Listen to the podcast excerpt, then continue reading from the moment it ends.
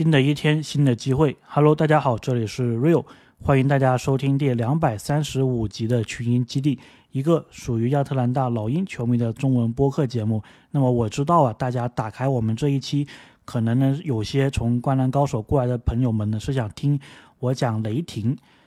那一期的一些。情况啊，就是说我当时在俄克拉荷马城遇到了什么样的情况，这一部分呢，我稍微留个关子，卖个关子，就是我们下一期的时候，在开头的部分我会讲这一个内容的。那么今天我们这一期呢，我之前准备的内容啊，还是跟老鹰二四到二五赛季薪资相关的一个介绍，然后呢，同时啊，会跟大家用比较多的时间去讲一讲，就是说为什么现在亨特。变成了我们之前柯林斯的那一个情况，就是感觉老鹰好像是想用亨特去换变全联盟的这么一个感觉。为什么亨特啊就变成柯林斯了？然后呢，我也在后面的部分呢有列出来一些有可能的亨特被交易的一个对象，包括老鹰之前呢用亨特去报价，然后这些报价没有成功的。一些讨论呢，我们都会在这一期的节目主要去讲，然后也是我们这一期的一个重点。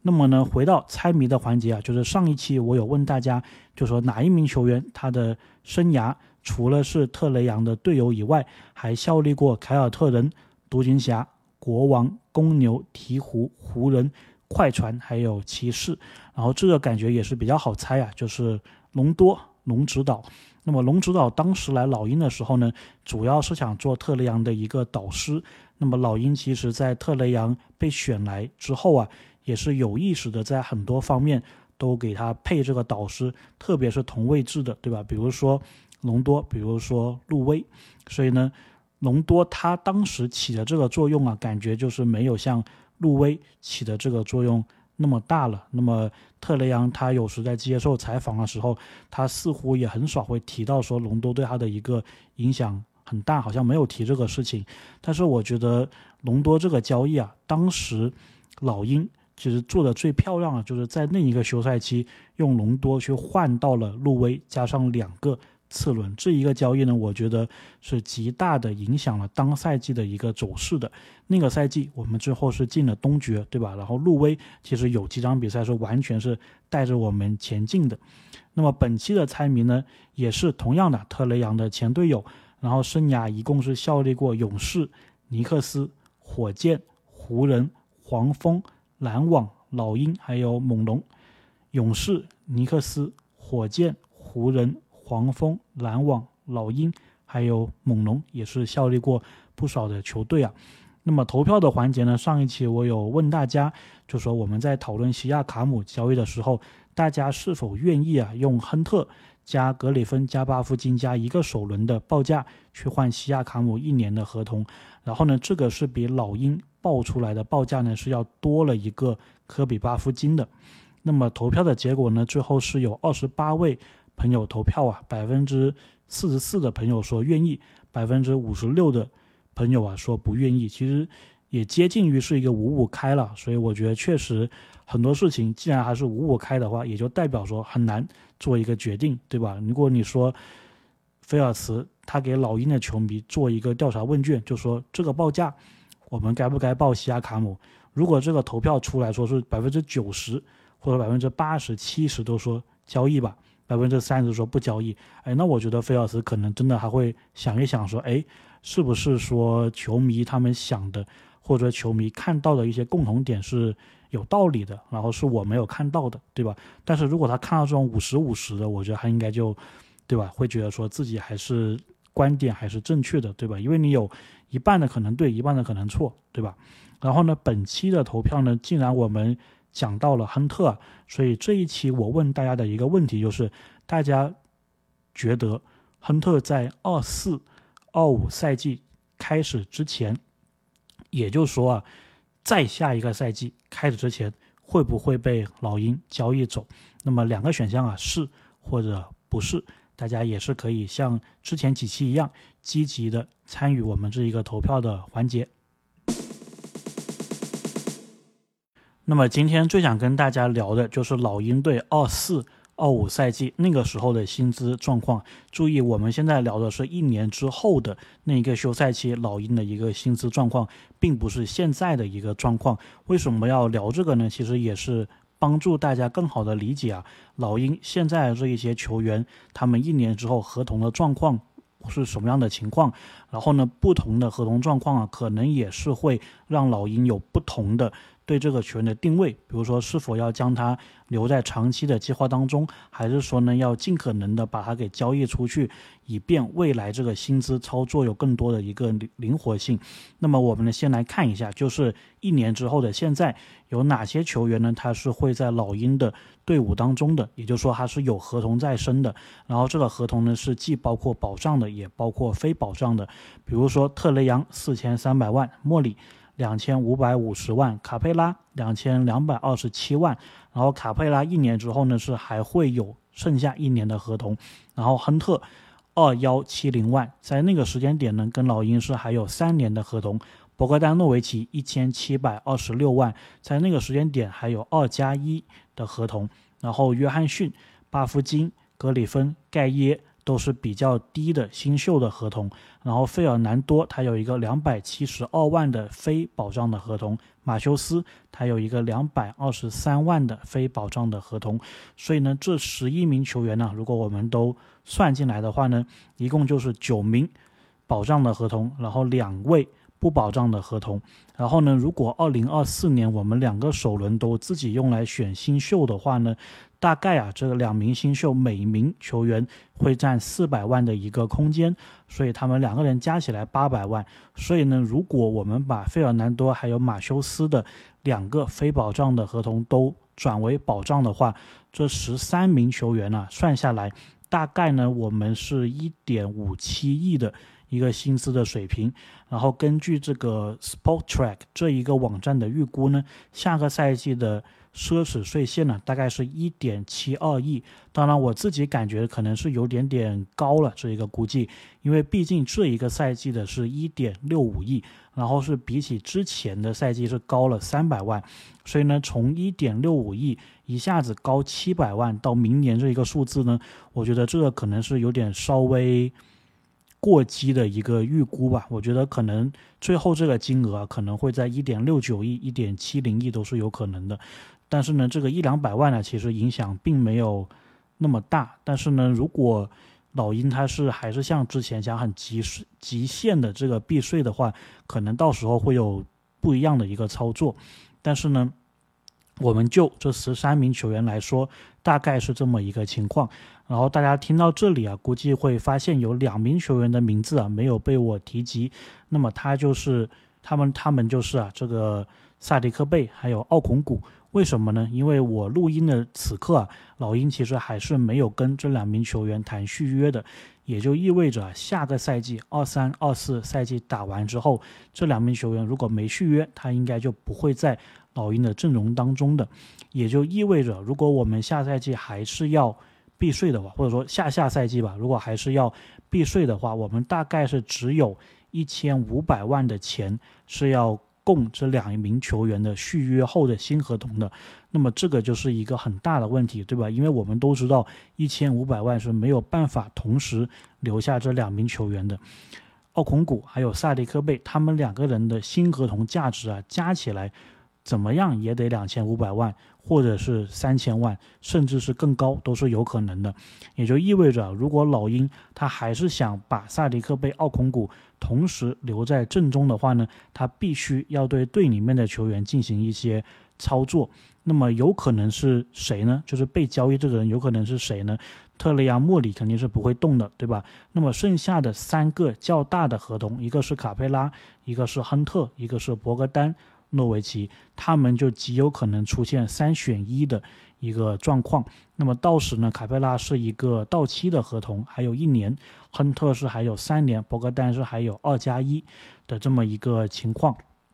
所以呢，如果老鹰还是按照之前的玩法的话呢，大概率这三名球员当中是要交易掉一名球员，这样子你才能够续约萨迪克贝还有奥孔古。那么这三名球员哪名球员被交易的可能性是更大一些的呢？我自己觉得啊，就根据老鹰的整个休赛期我们知道的一些新闻来说，这名球员应该是亨特。为什么呢？就虽然说卡佩拉还有亨特的名字都出现在老鹰的这个交易包裹当中。但是呢，有一个很本质的区别，就是在交易场上有一些交易是老鹰拿着某些球员去问价，对吧？比如说我们要问价西卡，是我们主动的提出一个报价，在这种场景下呢，你会发现这个球员呢，经常就是。亨特是被老鹰拿过去报价的，比如说我们用亨特报价西亚卡姆，之前也传过嘛。我们用亨特想去跟活塞换这个签位，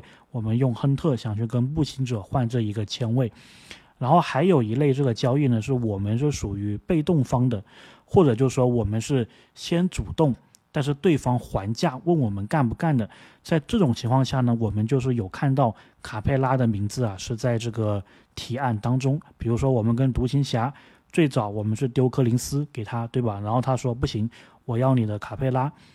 大概是这么一个感觉。然后博格丹呢是从来就没有出现在这一些交易的这一个所谓的这一个绯闻当中的。当然一部分原因呢是因为他。不能被交易，对吧？直到这个九月十六号之前都不能被交易，所以听的比较少一些。然后呢，现在啊，博格丹是可以被交易的，但是这个九月十六号已经过了，而且我们已经过了大概差不多有两天的时间了，还是没听到任何的一个风声呢，所以感觉可能博格丹也不会出现在这个交易的包裹当中。所以呢，就老鹰管理层的这一个态度来说，感觉他们是更加。倾向于出亨特的，那么在后面的环节呢，我也是会分析啊，为什么他们是更愿意的出亨特。那么在这里呢，首先先抛一个，也不能说是阴谋论吧，但是呢，我觉得大家还是需要去理解的一个情况，就是有些时候啊，这个球队里面他可能是有小团体的，就是某些球员之间可能玩的特别好。然后呢，我们也知道 NBA 的这个经纪公司啊，其实他们也是有很大的一个话语权的，甚至有些时候，我觉得是一些小团体的形成或者说瓦解，跟这一些经纪公司也是有关联的。我为什么这么说呢？就是我们老鹰啊，如果我们以特雷杨为核心的话。我们可以看一看特雷杨他玩的比较好的球员，这个队友都有哪些？首先莫里不用说了，然后他们两个呢应该是关系非常非常好的。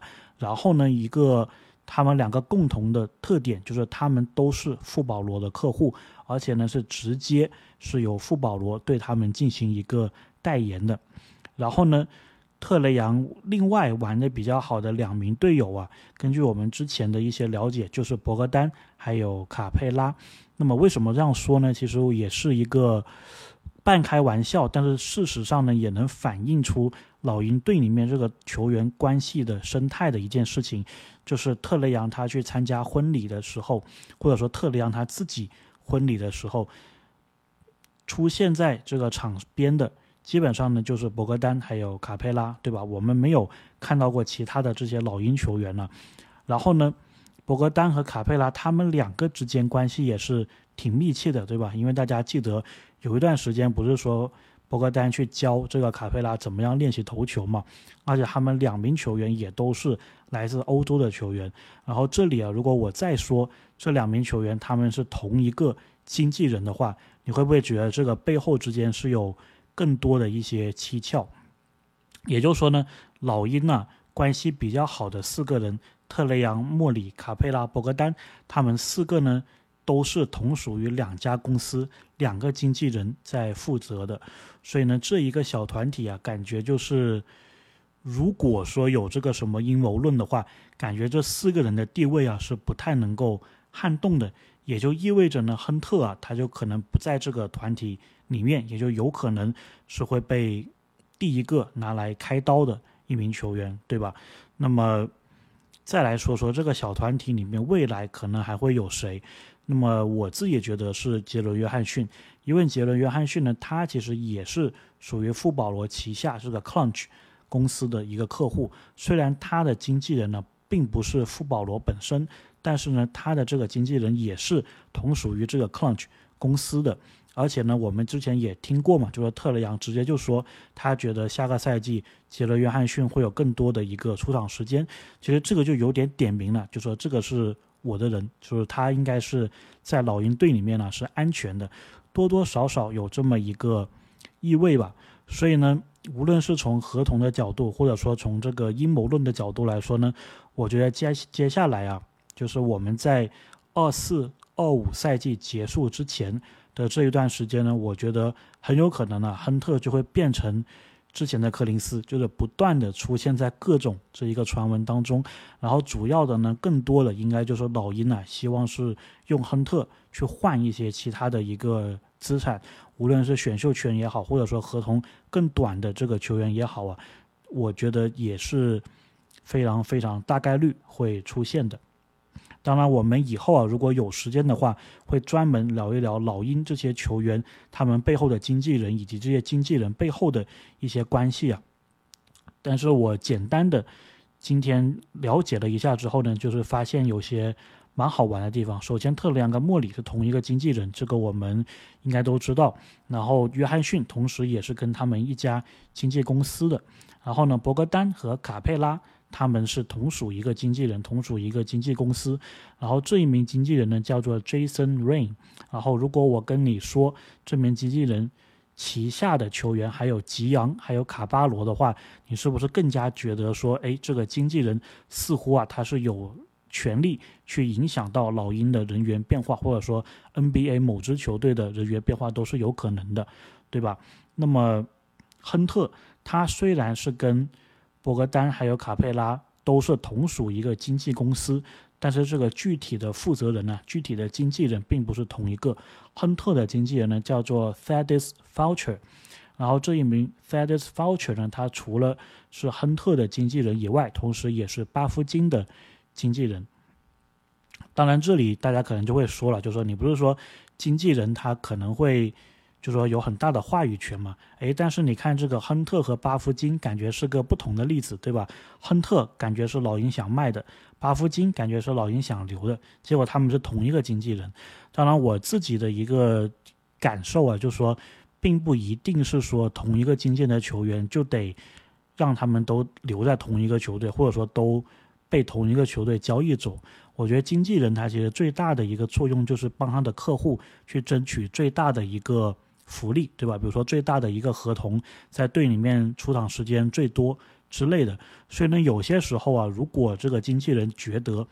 说我的客户换了个队的话，能够更多打出他的身价，能够这个客户过得更开心的话，可能他也会去想推动这一个交易的发生，对吧？比如说有些时候这两名球员他在同一个队里，如果队里面他们是一个竞争关系的话，你说这个经纪人会不会愿意让他们分开到不同的球队里面呢？所以我觉得这个背后的水啊还是挺深的。但是我也觉得说大家可以稍微的留意一下，然后再往后看呢，我们会发现今年要续约的或者说可能提前续的两名球员呢，萨迪克贝还有奥孔古，他都是来自同一个经纪公司的，这个公司叫 Excel Sports Management。那么他们的经纪人叫做 Jordan Gertler，然后呢，AJ 格里芬他的这个经纪人呢是稍微没那么出名的，叫做 Austin Browns，然后呢，他是隶属于这个 CAA Sports CAA 体育公司，然后这一个公司呢还有一名挺大牌的球员叫做 OG 阿努诺比，所以这感觉是不是又是有点牵连，对吧？然后呢？费尔南多他的这个公司啊，就稍微小众点，但是呢，他是跟赫尔特是同一个公司的，就这一个地方啊，就稍微的提一提哦。对了，还有比较好玩的是什么呢？就是跟博格丹还有卡佩拉同一个经纪人的，他旗下的球员呢，其实还有我们中国球员郭艾伦，我觉得这点还蛮有意思的。然后亨特的。这个经纪人旗下还有一名，还有两名中国球员，一名是郭浩文，还有一位，还有一名是李凯尔。我觉得这个也是还蛮好玩的。所以呢，为什么就说博格丹他在深圳打比赛的那几天，应该是有这个 Wasserman 这个经纪公司人也是到现场的。然后呢，因为李凯尔在嘛，所以他肯定会去帮李凯尔做些宣传。哎，然后刚好有一个同公司的博格丹，所以也会去帮博格丹做一些这个宣传。所以呢，我们在深圳呢，不是有球迷，然后跟博格丹合照嘛？那一张合照呢，应该就是被 Wasserman 的这个工作人员拍到，然后让博格丹去发的。因为在这个情况下，可以说让球迷对。博格丹增加一些好感嘛，其实这个也是经纪公司啊，他们需要做的事情，也就是帮这个球员做公关啊，做一些宣传啊之类的。既然接下来的几个赛季，老鹰可能会出现用亨特换遍全联盟的这么一个情况，那么接下来呢，我们就来重点的讨论下，就说之前老鹰曾经用亨特去报价的这一些交易。为什么可能没有达成，或者说以后有没有机会再达成？首先，西亚卡姆啊，猛龙的这一条线我们就暂时不聊了，因为之前聊过很多了。主要聊一聊呢，就是之前很想聊，但是一直没有机会聊的几个球队。首先呢，第一个是步行者。那么当时呢，老鹰应该是说想用亨特啊，再加上自己的这个十五号签，去跟步行者换一个七号签，然后这个交易呢，最后是。流产了。我后来也想了想，我觉得这个交易确实是挺难的。首先，如果老鹰是用这个签去报价，对吧？就说亨特加十五号签换七号签，我不确定这个是不是老鹰报价的所有了。就说我们就这么报，就拿回你的一个签，还是说我们这样子报价，然后呢，我们想拿回其他的一些球员？因为当时呢，步行者的状况应该是他们是有薪资空间的，所以如果我们把亨特交易走了，他们是可以直接吃下的。然后呢，我们也会获得一个亨特工资的，大概就是两千多万的一个交易特例吧，比克林斯的要小一点点，但是呢，也是给老鹰提供了很大的一个操作的灵活性。所以呢，如果是就是这样子，亨特加十五换七号签的话呢，我不确定啊，步行者他会不会就是直接拒绝，还是会怎么样？我觉得呢。步行者他其实不一定是看得中你的亨特，对吧？因为呢，步行者他自己首先他有签，对吧？我有一个今年的七号签，我完全可以用这个七号签去选一名亨特这个类型的球员。虽然我们知道啊，步行者还是比较缺这个三四号位的，但是他有个七号签，完全是可以在这个上面做文章的。我没必要说直接吃你一个这个还有四年合同，然后两千多万的，对吧？完全没必要。而且呢，步行者他完全可以等到这个交易截止日之前，他在做一些操作的。总体来说，步行者他并不是很急的一个状况。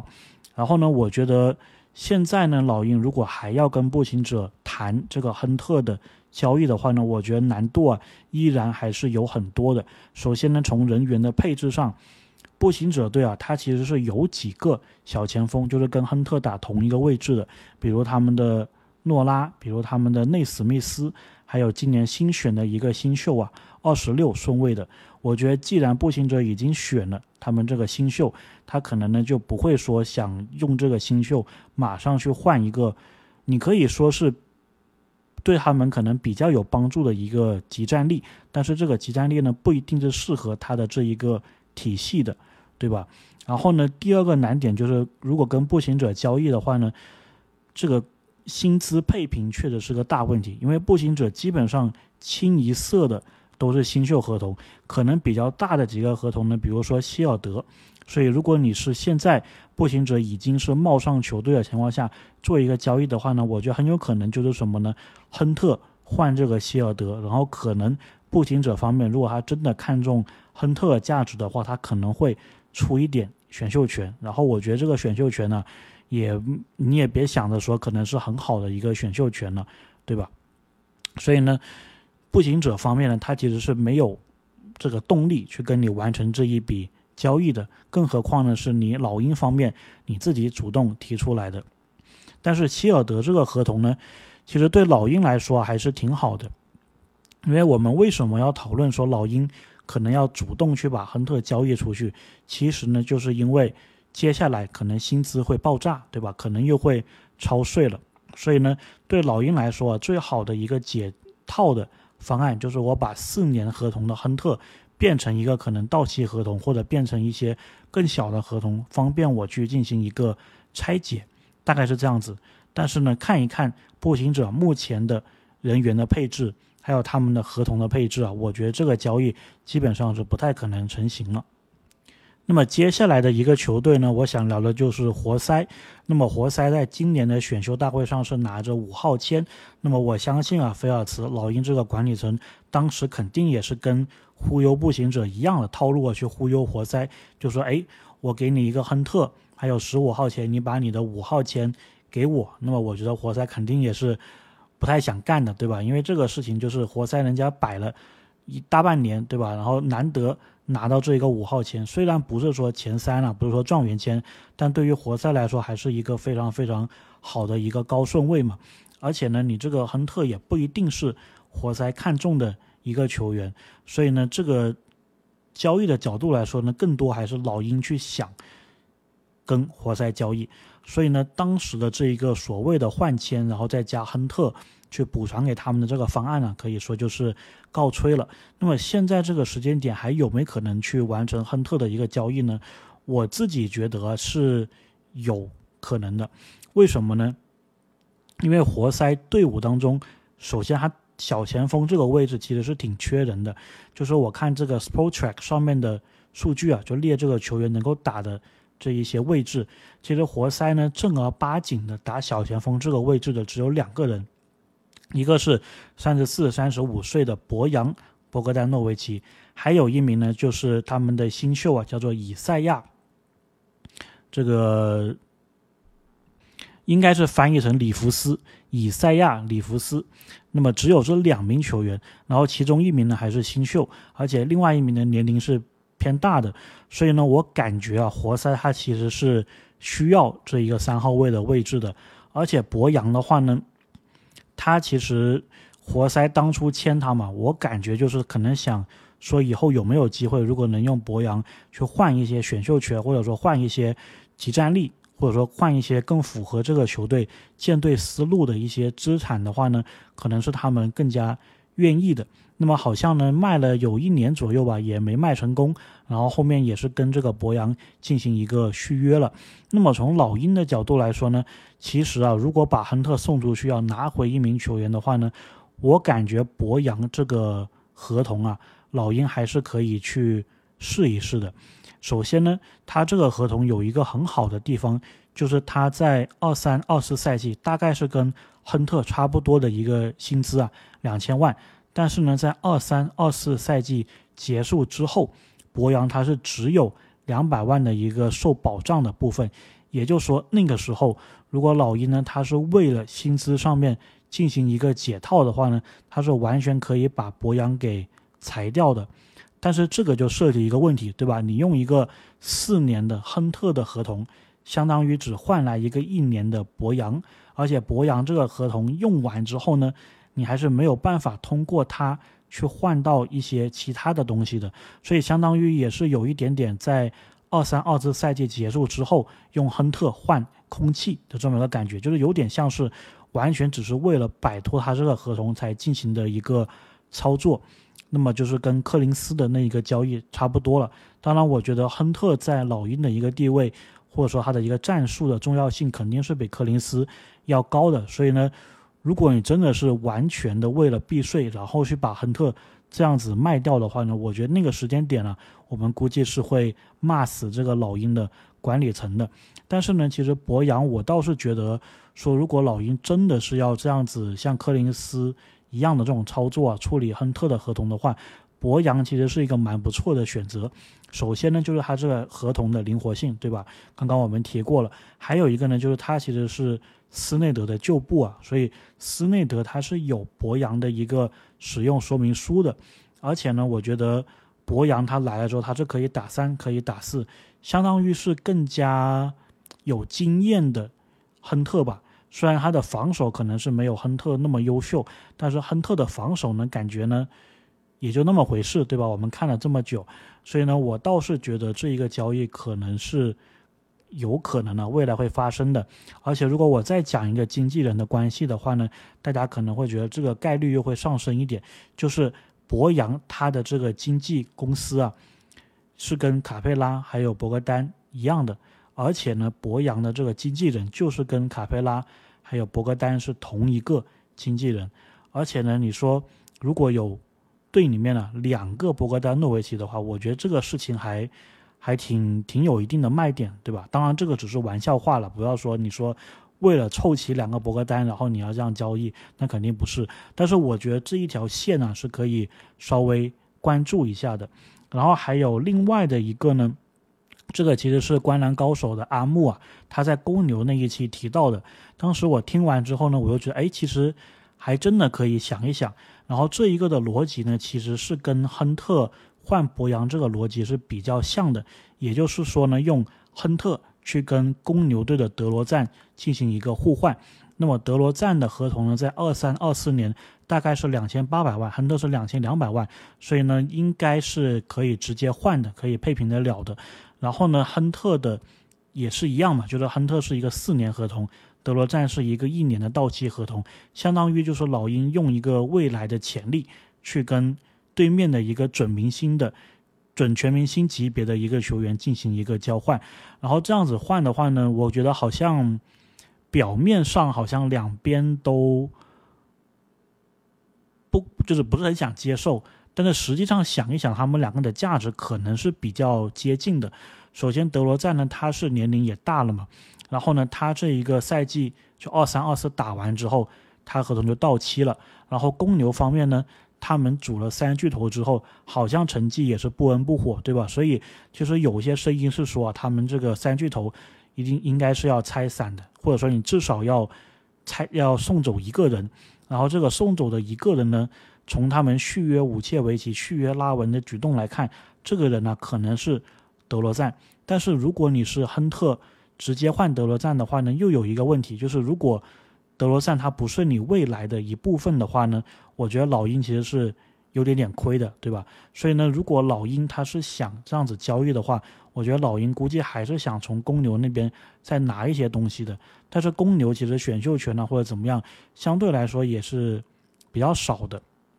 而且呢，如果老鹰啊你是把德罗赞交易过来的话呢，你续不续约，对吧？因为德罗赞这样的咖位的球员，你说你给他个很低的合同，比如说你这个。五百万啊，一千万这样子一两年的，我觉得他应该是不干的。如果你是给一个两千万左右的合同，那么就是跟亨特的一样了嘛，那你就没有必要说当初亨特还有德罗赞进行一个互换。所以呢，我觉得刚刚我说的这一些啊，比如说亨特换博扬，亨特换德罗赞，其实都是一个道理，就是说如果老鹰你真的是不知道用谁去做一个交易，然后完成你这个有可能的。避税的这个目的啊，或许亨特是其中最适合的一个人选。然后，如果你真的无可奈何的话呢，可以考虑一下这一些选项。当然，我自己呢是不会说现在这个时间点去做这个交易的，可能赛季中，对吧？可能下赛季休赛期的时候看一看，就是说如果到时亨特没有达到我们的一个目呃预期，或者说市场又有变化的话呢，我觉得这些是很有可能的。所以也不知道大家怎么想。那么，特别是活塞那一块啊，我觉得，因为我们有很多的球迷朋友嘛，都是跟着萨迪克贝过来的，所以我也蛮好奇啊。就说，呃，各位萨迪克贝的球迷，根据你们对活塞的这一个了解啊，你觉得他们会不会说想做这样子的一个交易？OK，那么这个呢，就是我们今天这一期群英基地的所有内容了。感谢大家的收听。那我们下期再见。